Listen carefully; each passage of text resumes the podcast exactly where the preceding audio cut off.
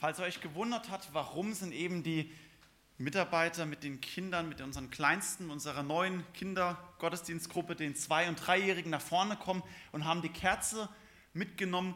Es ist mehr nur als irgendein symbolischer Akt, wo irgendwie, ja, damit sie mal vorne waren, sondern das soll das symbolisieren.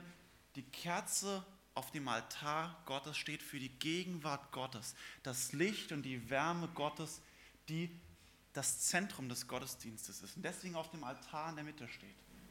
Und deswegen soll das auch deutlich werden, dass wenn die Kinder nun, unsere Zwei- und Dreijährigen, in ihr eigenes Programm gehen, in den eigenen Kindergottesdienst, dass das Licht der Gegenwart Gottes, der Gnade Gottes, sie mitnehmen dürfen und hoffentlich dort auch in ihre Herzen fällt.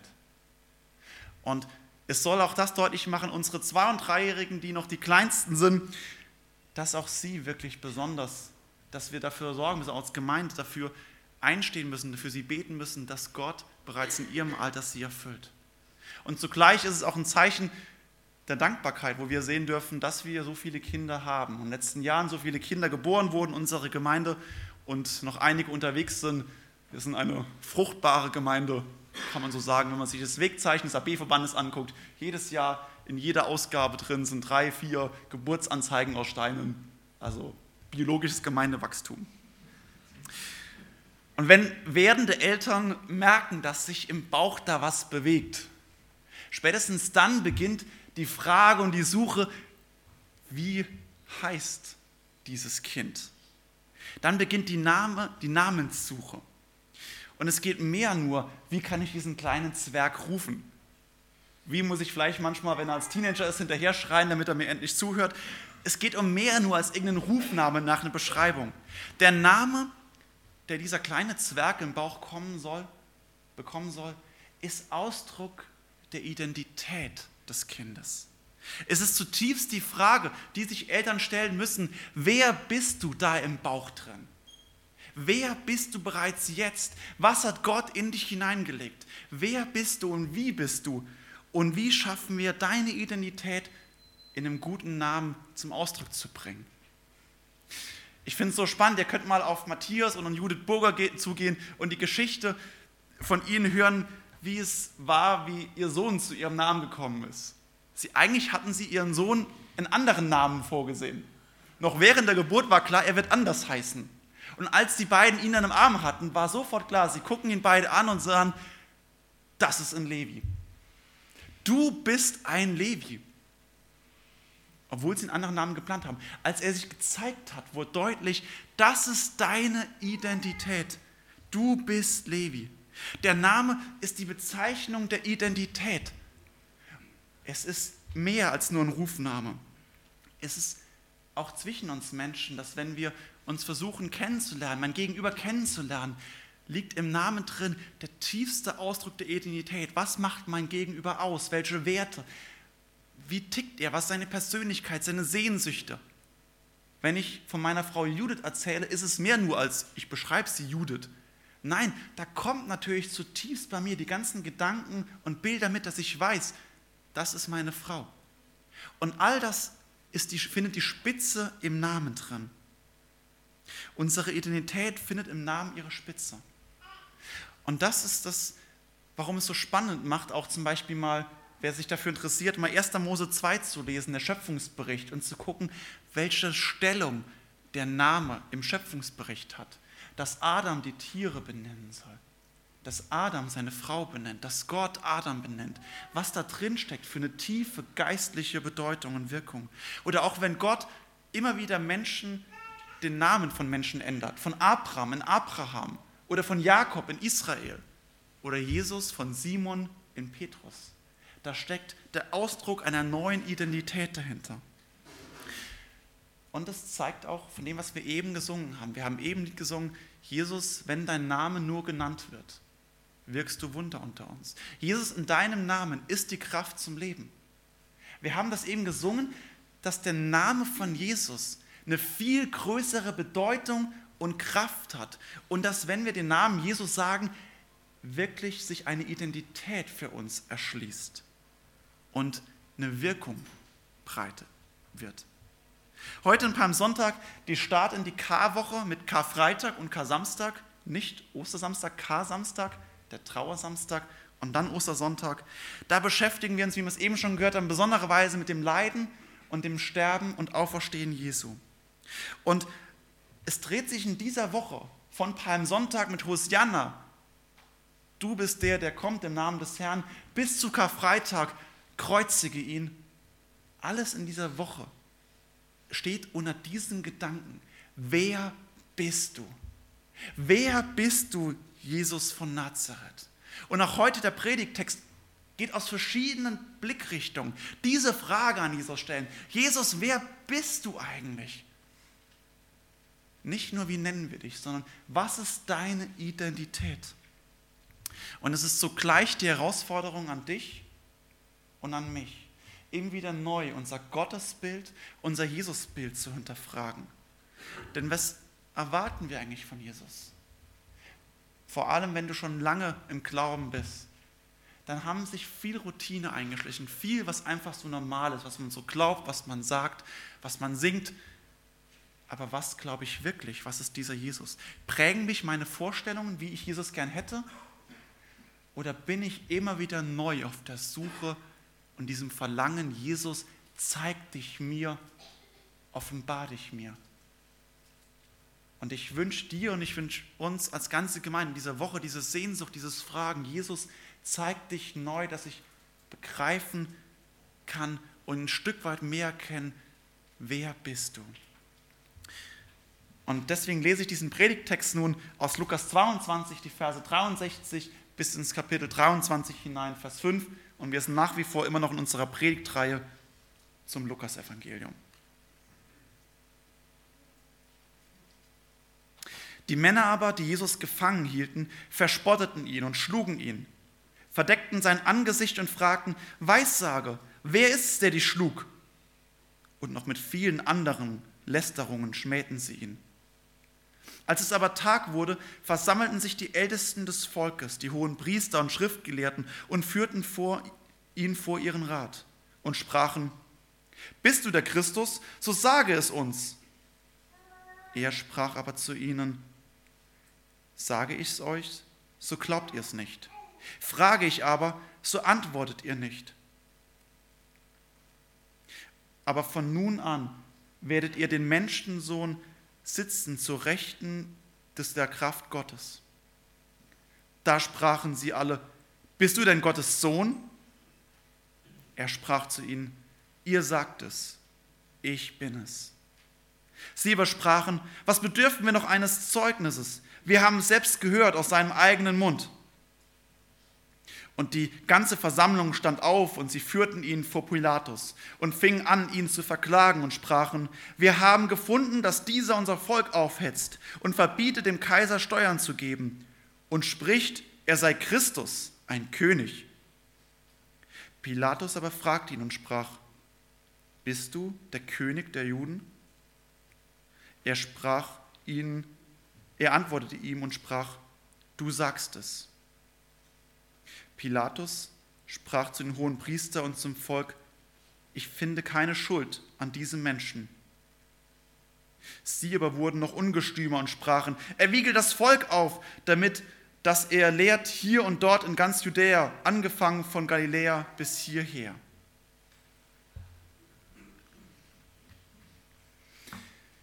Wir befinden uns mit diesem Text mitten in der Nacht zwischen Gründonnerstag und Karfreitag. Direkt im Anschluss an die Verhaftung von Jesus im Garten Gethsemane.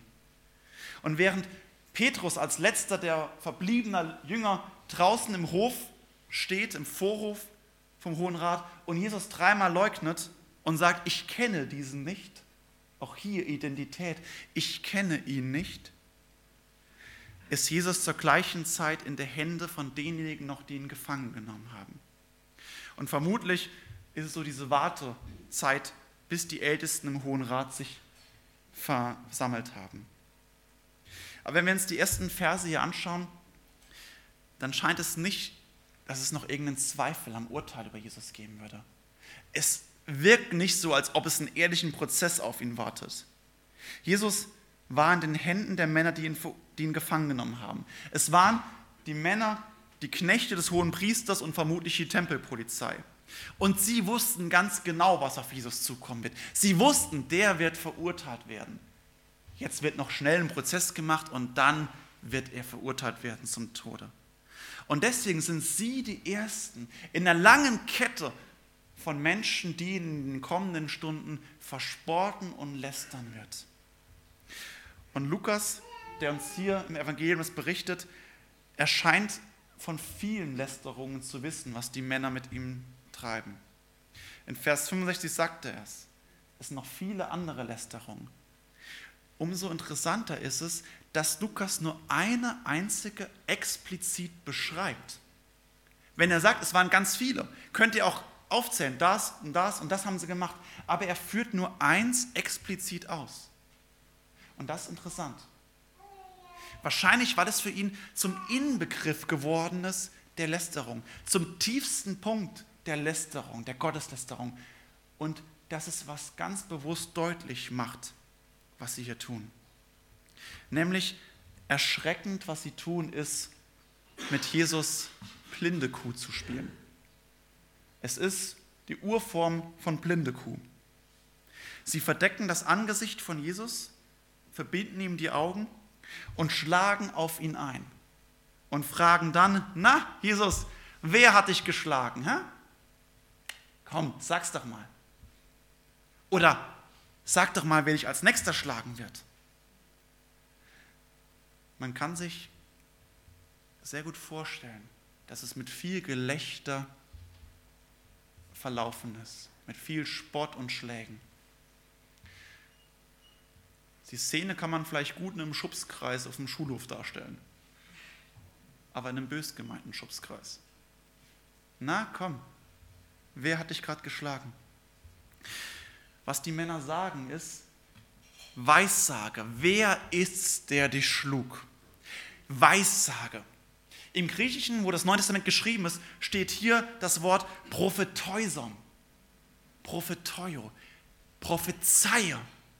Komm, prophezeie doch, wer dich doch gerade geschlagen hat. Und darin liegt der tiefe Spott, den Lukas in Vers 65 anspricht. Es ist der Spott, prophezei doch. Komm, Jesus, du meinst doch, dass du ein Prophet bist. Du sagst doch allen Leuten, dass du ein Prophet wärst. Dann kannst du doch auch jetzt sagen, hier, wer dich gerade geschlagen hat. Komm, du Prophet, prophezei doch mal, wer dich gerade geschlagen hat. Oder sag doch die Zukunft voraus, wer will dich als nächstes schlagen. Hä? Das ist der Spott. Prophezei doch, du Prophet. Du möchte gern Prophet. Prophezei doch. Sag doch die Zukunft voraus. Wer ist dieser Mann? Wer ist dieser Jesus? Wer bist du? Das Volk hat ihn lange Zeit für einen Propheten gehalten. In Lukas 9, Vers 19 lesen wir davon, dass Jesus seinen Jünger fragt, für wen hält mich eigentlich das Volk? Und die Jünger überlegen kurz und sagen, hm, die einen meinen, du bist die Auferstehung von Johannes dem Täufer. Die anderen sagen, du bist Elia. Oder du bist einer der anderen alten Propheten. Reicht das? Reicht das, dass Jesus ein Prophet ist?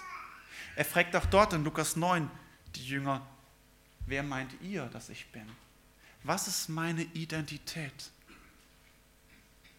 Die Juden heute würden zustimmen, ja, Jesus war ein Prophet. Jesus war ein Prophet. Auch die Moslems übrigens gehen Jesus als den Prophet Isa im Koran, gut, verehren ist übertrieben, aber sie sagen, ja, Jesus war schon ein Prophet. Auch die Moslems würden dem zustimmen. Auch die großen Philosophen, es gibt keinen ernstzunehmenden Philosophen, der nicht sagen würde, dass Jesus schon auch für die Philosophie etwas Bedeutendes gemacht hat und stellen Jesus so auf eine Stufe, dass Jesus ein guter Mann war, vergleichbar mit ja, Mahatma Gandhi, mit Martin Luther King, jemand, der für seine Ideale eingetreten ist, jemand, der für Gewaltlosigkeit eingetreten ist, jemand, der sich hingibt, der Liebe gepredigt hat und vielleicht nur was Gutes getan hat. Jesus, der gute Mann, da würde kaum einer in unserem Land widersprechen. Es gibt vielleicht ein paar, die sagen, nö, auch das nicht, aber die meisten würden sagen, ja, Jesus war schon ein guter Mann, das, was die Kirche daraus gemacht hat, okay, das ist dann natürlich eine Katastrophe, aber Jesus, jo, komm, ist okay. Tut keiner Fliege was zu Leide. Das ist Jesus als Prophet dargestellt. Reduziert auf einen Mann, vielleicht mit einer besonderen Botschaft, vielleicht mit besonderen Fähigkeiten, aber Jesus reduziert. Wie oft machen wir das aber nicht genauso in unserem Leben? Handeln wir nicht selbst in unserem Glaubensleben oft so, dass wir Jesus als Propheten missbrauchen und reduzieren? Jesus, ich muss ganz dringend wissen, was du mit mir vorhast. Jesus, diese oder diese Entscheidung steht vor mir. Was soll ich denn jetzt tun? Sag mir doch mal, was ich tun soll. Jesus, wie konnte mir das nur passieren? Ich brauche jetzt dringend eine Antwort von dir. Jesus, mir geht's nicht gut. Ach, irgendwie ist ein doofer Tag. Ermutig mich doch bitte mal. Kannst du mir nicht einen Vers geben oder eine Ermutigung? Sieht unser Glaubensleben nicht oft genauso aus? Dass wir Jesus mit Sicherheit unbeabsichtigt, aber reduzieren auf eine Ebene des Wunscherfüllers, einer, der mir gut tut, einer, der für mein Glück und für mein Wohlbefinden da ist, der für mich sorgt, der mich in den Arm nimmt, der mich tröstet, wenn es mir mir nicht gut geht, der mir die Zukunft zeigt, wie ich mich entscheiden soll, der mir die Entscheidung abnimmt. Ich bin so schlecht in Entscheidungen. Ach komm, Jesus, kannst du das nicht treffen? Reduzieren wir in unserem Glaubensleben nicht oft Jesus auf ein paar Lebenstipps, die wir brauchen, wenn wir es nötig haben? Unser Glaube sollte viel mehr aussehen mit der Frage, Jesus, wer bist du? Jesus, ich staune über deine Herrlichkeit, über deine Größe, über deine Macht, über deine Herrlichkeit. Und Jesus, wer bist du? Je mehr ich dich kenne, desto weniger scheine ich zu verstehen, wer du bist. Umso unbegreiflicher, umso größer wirst du mir. Und desto weniger habe ich den Eindruck zu verstehen, wer du bist. Jesus, aber ich will dich kennenlernen, weil ich merke und weil ich höre und weil ich weiß, du bist der Heilige Gottes. Du bist so ganz anders und ich will dich kennenlernen. Das ist ein ganz anderes Glaubensleben als Jesus, ich brauche dich, hilf mir weiter.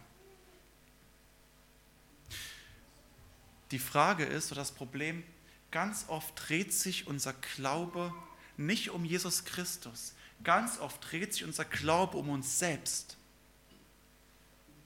Und Jesus ist derjenige, der uns von außen helfen und unterstützen soll, damit ich irgendwie klarkomme. Streng genommen steht dann nicht Christus im Zentrum unseres Glaubens und Lebens, sondern wir selbst stehen im Zentrum unseres Glaubens und Lebens. Und Christus ist die Wohlfahrt, die von außen kommt. Das ist das Hauptproblem von uns Menschen.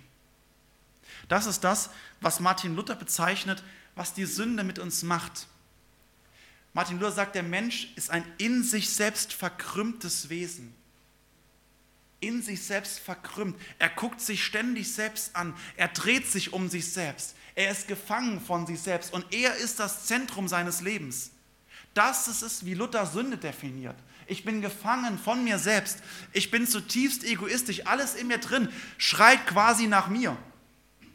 Und wer mir helfen kann und mich unterstützen kann, den nehme ich mit. Und wenn Jesus komm, auch noch was mitbringen kann, super, packe ich mit ein, tut mir gut. Und wenn es mir nicht tut, gut tut, dann kicke ich ihn raus und suche mir was anderes. Das ist Ausdruck von Sünde, von der Situation von uns Menschen. So steht es um uns. Gefangen, in mich selbst verkrümmt.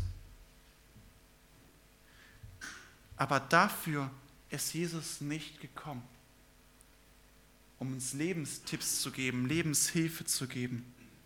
Jesus ist nicht der Wunscherfüller, denn dann ist er auf einem Ebene und Level mit Propheten herabgesetzt. So setzen wir ihn herab. Und dann sind wir bereits auf der gleichen Ebene wie hier die Männer, die Lukas als Gotteslästerung bezeichnet.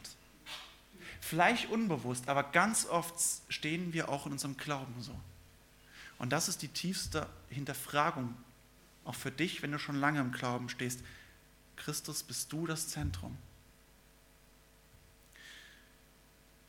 Nicht beabsichtigt, nicht absichtlich.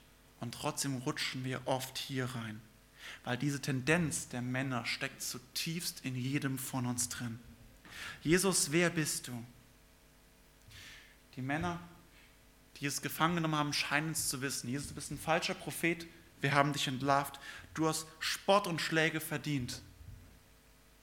Jesus, wer bist du? Was denkst du, wer Jesus ist? Und was hat es für Konsequenzen in deinem Leben? Jesus, wer bist du? Diese Frage stellen auch die Ältesten des Volkes. Es sind die hohen Priester, der hohe Rat, der Synetrium, das sich versammelt. Es ist die oberste geistliche Instanz im Volk Israel, im Volk der Juden. Und hier war die gesamte Elite versammelt. Es waren die Sadduzäer als die hohen Priester, es waren die Pharisäer zum Großteil als die Schriftgelehrten und es war der weltliche Adel in Form der Ältesten. Und sie versammeln sich, sie sind das Leitungsinstanz und oberste Instanz im Volk, das geistliche Volksleitung. Und Lukas hält ganz genau fest, wann sie sich versammelten, als es Tag wurde. Das ist die Beschreibung in der, jüdischen, in der jüdischen Zeitschreibung 6 Uhr am Morgen. Und es wird wichtig, auch dann den Ablauf festzulegen. Wir kommen am Freitag, in Karfreitag nochmal drauf, wann was geschieht. Um 6 Uhr morgens tritt Jesus vor den Hohen Rat. Am Karfreitag sind wir nun. Und hier ist ebenfalls diese Frage, Jesus, wer bist du? Bist du der Christus, so sage es uns. Christus, das ist die Übersetzung des hebräischen Messias. Christus ist nicht der Nachname von Jesus, weil die Eltern von Jesus so gehießen haben, Maria und Josef, und deswegen heißt Jesus eben Nachname Christus. Nein, Jesus heißt einfach nur Jesus, Sohn des Josef. Christus ist der Herrschaftstitel, ist ein Ehrentitel, den, den wir heute ihm verliehen haben, den die Gemeinde ihm verliehen hat, als Zuspruch seiner Identität. Aber Christus ist bereits die Zuschreibung, ja, Jesus, du bist der Christus. Das war aber hier noch lange nicht klar, sondern es ist die Frage, bist du der Christus? Bist du der Messias? Bist du der Messias, der im Alten Testament angekündigt ist, der in diesem ganzen Buch bis zum Neuen Testament angekündigt wird als der Messias, der kommende König, der Nachfahre von David, der den Herrschaftsthron Davids wieder neu einnehmen wird, der das Volk von seinen Unterdrückern befreien wird, derjenige, der den Friedensreich aufrichten wird und derjenige, der uns neu in Verbindung mit Gott im Himmel bringen wird. Im Prozess wird Jesus zunächst offen gefragt, bist du der Christus, so sage es uns. Aber Jesus weiß, und durch das, was vorher geschehen ist, ist schon längst klar, es geht hier nie um ein ehrliches Fragen. Wir wissen aus dem Matthäus-Evangelium, dass schon viele Zeugen aufgetreten sind, die gegen Jesus ausgesagt haben. Und Jesus antwortet daraufhin nämlich auch, weil er genau weiß, hier ist keine ehrliche Untersuchung. Sage ich es euch, so glaubt ihr es nicht. Hier steckt eine ganz starke Verneinung drin.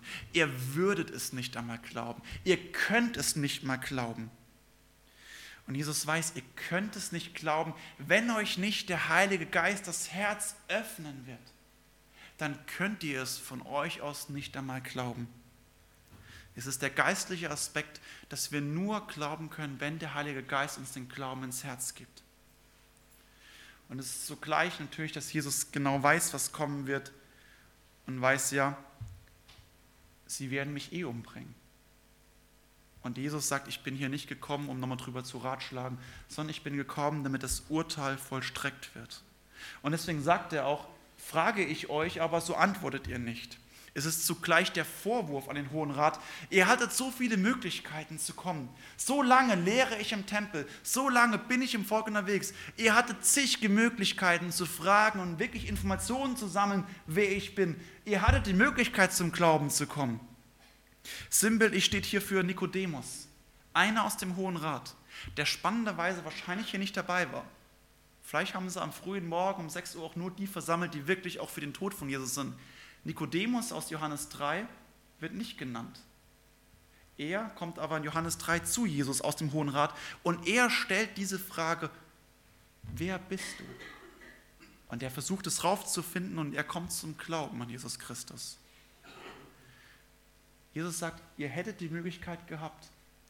Frage ich euch aber, bin ich mit euch im Gespräch? So antwortet ihr nicht. Umso interessanter ist, dass Jesus nicht bei dieser Abwehr bleibt, sondern Jesus antwortet doch auf die Frage, bist du der Christus?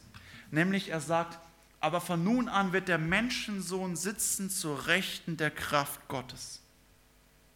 Im Angesicht des Todes, im Angesicht seiner Gegner, greift Jesus zur Heiligen Schrift.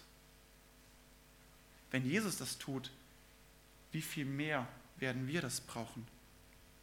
Jesus greift zur Heiligen Schrift und zitiert die Bibel. Und er verbindet zwei Bibelstellen miteinander. Es sind die beiden Stellen, wo es äh, aus Daniel 7 und aus Psalm 110. Das eine ist die Schriftlesen, die wir eben gehört haben. Und Daniel 7, Vers 13 und 14. Dort steht vom Propheten Daniel geschrieben, mehr als 600 Jahre vor Jesus. Und siehe, es kam einer mit den Wolken des Himmels wie eines Menschen Sohn und gelangte zu dem, der uralt war und wurde vor ihn gebracht. Der gab ihm Macht und Ehre und Reich, dass ihm alle Völker und Leute aus so vielen verschiedenen Sprachen dienen sollten. Seine Macht ist ewig und vergeht nicht und sein Reich hat kein Ende. Das ist die erste Stelle, auf die Jesus hinweist. Und die zweite Stelle, Psalm 110, versteht, der Herr sprach zu meinem Herrn, setze dich zu meiner Rechten, bis ich deine Feinde zum Schemel deiner Füße mache. Jesus fasst die Antwort auf die Frage, bist du der Christus, in Kombination von diesen beiden Bibelstellen. Und die hohen Priester und Schriftgelehrten wussten sofort, weil sie diese Stellen kannten, weil sie bedeutende Messias-Prophezeiungen sind, wussten sofort, was Jesus meint. Wenn ihr euch mal darüber gewundert habt im Neuen Testament, warum Jesus oft so von sich sagt, ich bin der Menschensohn. Es ist ja irgendeine seltsame Beschreibung, ich bin der Menschensohn dann müsst ihr immer an diese Stelle in Daniel 7 denken. Das ist die Urform, die Beschreibung, warum Jesus sich so nennt. Nämlich der, der aussieht wie eines Menschen Sohn. Der, der von Gott, dem Vater, alle Macht, Ehre und Reich in Ewigkeit bekommt. Und dann eben Psalm 110, wo der Herr, Gott der Vater, selbst zum Herrn, zu Gott dem Sohn sagt, setze dich zu meiner Rechten bis ich deine Feinde zum Schemel deiner Füße mache. Jesus zitiert hier ganz offen und sagt, er ist der Messias. Er ist es.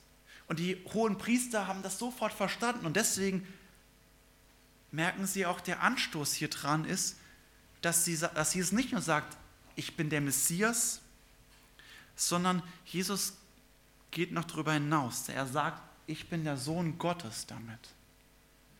Und das ist der Anstoß für den Hohen Rat. Bist du denn der Sohn Gottes? Denn die Juden hielten den Messias oder halten bis heute den Messias für einen besonders beauftragten, berufenen Propheten Gottes. Aber sie glauben, er ist, er ist ein zweiter David, er war ein Mensch, ein besonderer, aber ein Mensch. Und Jesus greift die Messias-Stellen auf und geht darüber hinaus und sagt, es geht noch viel weiter. Denn ich sitze zur Rechten Gottes. Jesus hat den Anspruch, der Sohn Gottes zu sein. Und die Anwesenden verstanden das sofort, dass Jesus mit diesem Anspruch auftritt.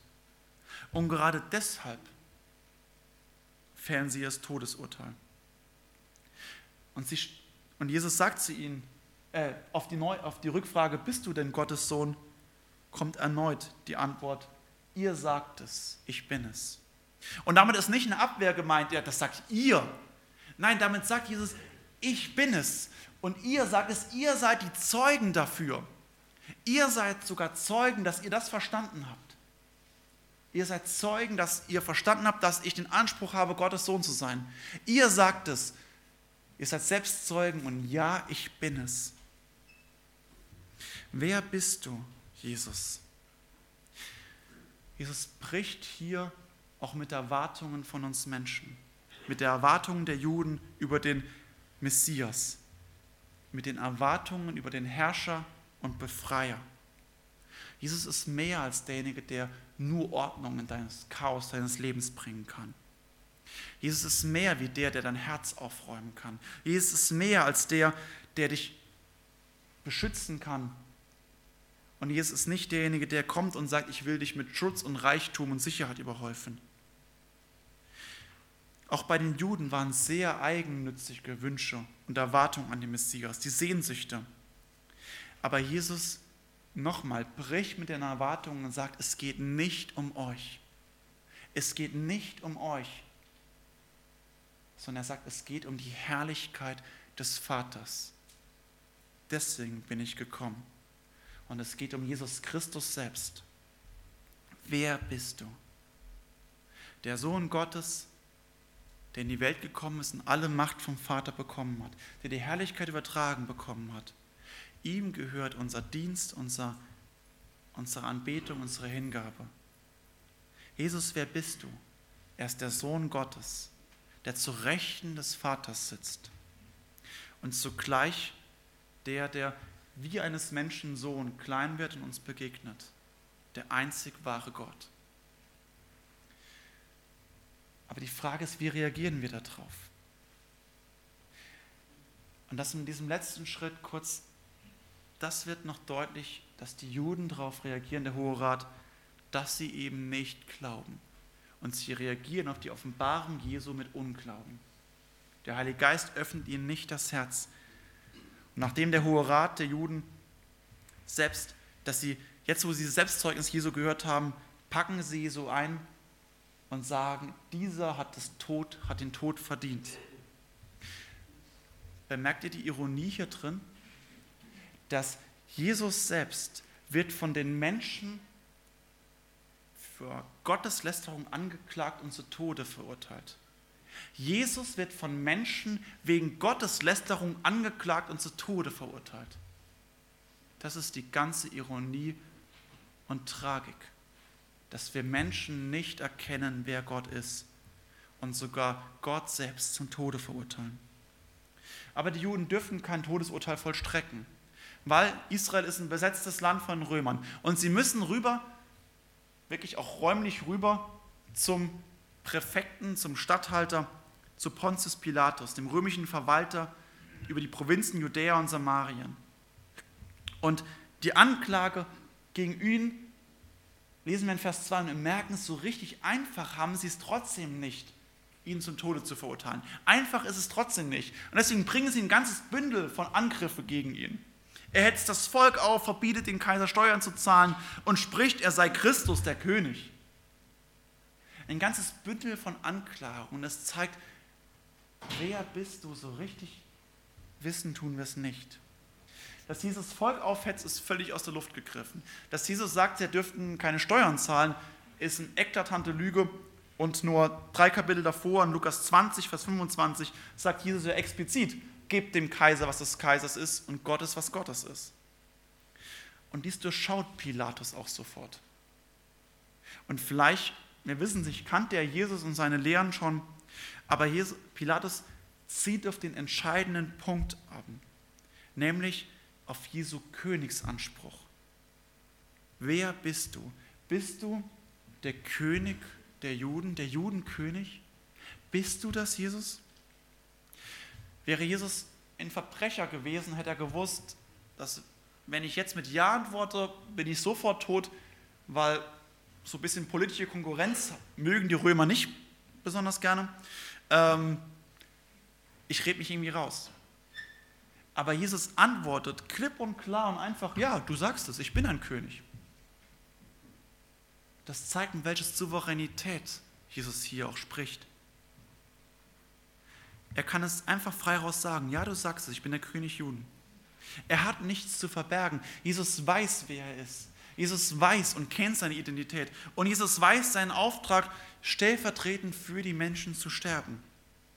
Vom Lukas-Evangelium her ist die Reaktion von Pilatus irgendwie seltsam, weil er gibt zu, er ist der König und Pilatus sagt, ich finde keine Schuld an diesem. Irgendwie ein bisschen vorschnell, kann man meinen. Deswegen ist es gut, die Paralleltext aus Johannes zu lesen, weil im Johannesevangelium geht uns der Evangelist Johannes hier sagen, dass das Gespräch noch etwas weiter ging. Nämlich Jesus antwortet auf die Frage, bist du der König der Juden? Antwortet Jesus, das steht dann in äh, Johannes 18, 36 bis 38, mein Reich ist nicht von dieser Welt. Wäre mein Reich von dieser Welt, meine Diener würden darum kämpfen, dass ich den Juden nicht überantwortet würde. Nun aber ist mein Reich nicht von dieser Welt. Da fragte ihn Pilatus, so bist du dennoch ein König. Jesus antwortet, du sagst es, ich bin ein König. Ich bin dazu geboren und in die Welt gekommen, dass ich die Wahrheit bezeuge. Wer aus der Wahrheit ist, der hört meine Stimme. Und Pilatus spricht zu ihm, was ist Wahrheit? Und als er das gesagt hatte, ging er wieder hinaus zu den Juden und spricht zu ihnen, ich finde keine Schuld an diesem. Lukas geht das Gespräch abkürzen. Und es ist gut, hier auch immer die Evangelien zusammenzulesen, weil es deutlich wird, was hier geschieht. Wer bist du, Jesus? Jesus, bist du der König der Juden? Und Jesus sagt, ja, aber nicht nur der König der Juden. Ich bin der König der Könige. Und ich bin nicht wie ein Machthaber in dieser Welt, der kommt und sein Reich aufbaut, wo seine Gefolgschaft für ihn kämpfen lässt. Ich bin ein König, aber mein Reich ist nicht in dieser Welt. Ich bin der völlig souveräne König, der alle Macht hat und der trotz aller Macht und Herrlichkeit sein Leben in die Hände der Menschen übergibt, sich schlagen, verspotten, verlästern und kreuzigen lässt. Er ist der Weg, die Wahrheit und das Leben, der gekommen ist zu suchen und zu retten, was verloren ist. Aus menschlicher Sicht steht Jesus am Abgrund, direkt vor seinem Tod. Aber Jesus ist eben nicht nur Mensch, sondern zugleich 100% Gott und lädt noch in diesem Moment noch Pilatus ein, zu glauben. Und sagt ja, vertraue meiner Stimme, wenn du aus der Wahrheit bist. Wer aus der Wahrheit ist, der hört meine Stimme. Es ist in diesem Moment noch die Einladung an Pilatus, Pilatus, wer aus der Wahrheit ist, der hört meine Stimme. Und deswegen diese nachdenkliche Frage und diese nachdenkliche Reaktion von Pilatus, was ist Wahrheit? Wer bist du? Wer bist du? Was ist Wahrheit? Das ist die Frage dieser Karwoche. Wer ist dieser Jesus? Wer bist du? Was ist Wahrheit? Was ist seine Identität? Denn wenn Jesus mehr ist als ein weltlicher Herrscher, mehr als ein Prophet, wenn er mehr ist als eine menschliche, irdische Messias- und Christserwartung, wenn er wirklich der Sohn Gottes ist, dann hat das Konsequenzen. Und dann darf ich mein Leben nicht so leben, dass Jesus dafür ist, dass er mir gut tut. Dann steht er im Zentrum. Denn ich drehe mich viel zu sehr um mich selbst und bin gefangen von mir. Aber Jesus ist es, der uns hier heraus retten will. Durch die Sünde leben wir in einem inneren Gefängnis, in Rebellion gegen Gott. Das ist der Auftrag von Jesus gekommen, dies in seinem stellvertretenden Tod an Karfreitag dafür sich hinzugeben und am Ostersonntag aufzustehen und uns in ein neues Leben, in eine echte Wirklichkeit, in eine echte Wahrheit, in eine Gemeinschaft mit Gott, dem Vater hineinzuführen. Er ist der König aller Könige, der Sohn Gottes, der Christus. Wer ist er? Stellst du ihn ins Zentrum deines Lebens? Und wie sieht das aus? Wo drehst du dich um dich selbst? Und wo muss er wieder ins Zentrum sein und du dich mit deiner Kraft, mit deinen Gaben, mit deinen Fähigkeiten, deinem Haben und Besitz alles in seinen Dienst stellen, weil er das Zentrum ist. Das ist die Folge, wenn du die Frage in dieser Woche stellst, wer bist du? Und das hat Konsequenzen. Amen.